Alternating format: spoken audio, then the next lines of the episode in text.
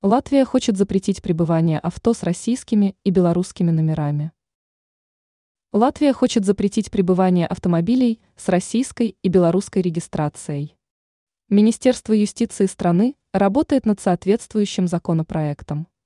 Об этом сообщает латвийское издание «Делфи», ссылаясь на заявление главы Минюста Латвии и Несё Либине Эгнёря.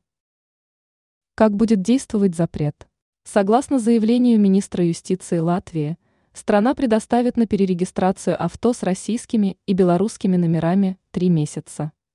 Если за это время машина не будет перерегистрирована или вывезена из страны, то будет конфискована.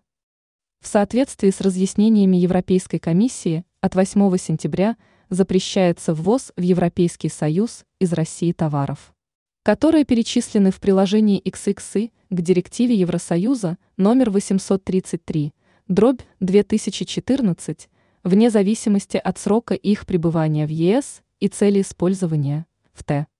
Ч. Автомобилей с общим числом мест менее 10. В Еврокомиссии подчеркнули, что не имеет значения, является ли использование авто коммерческим или частным.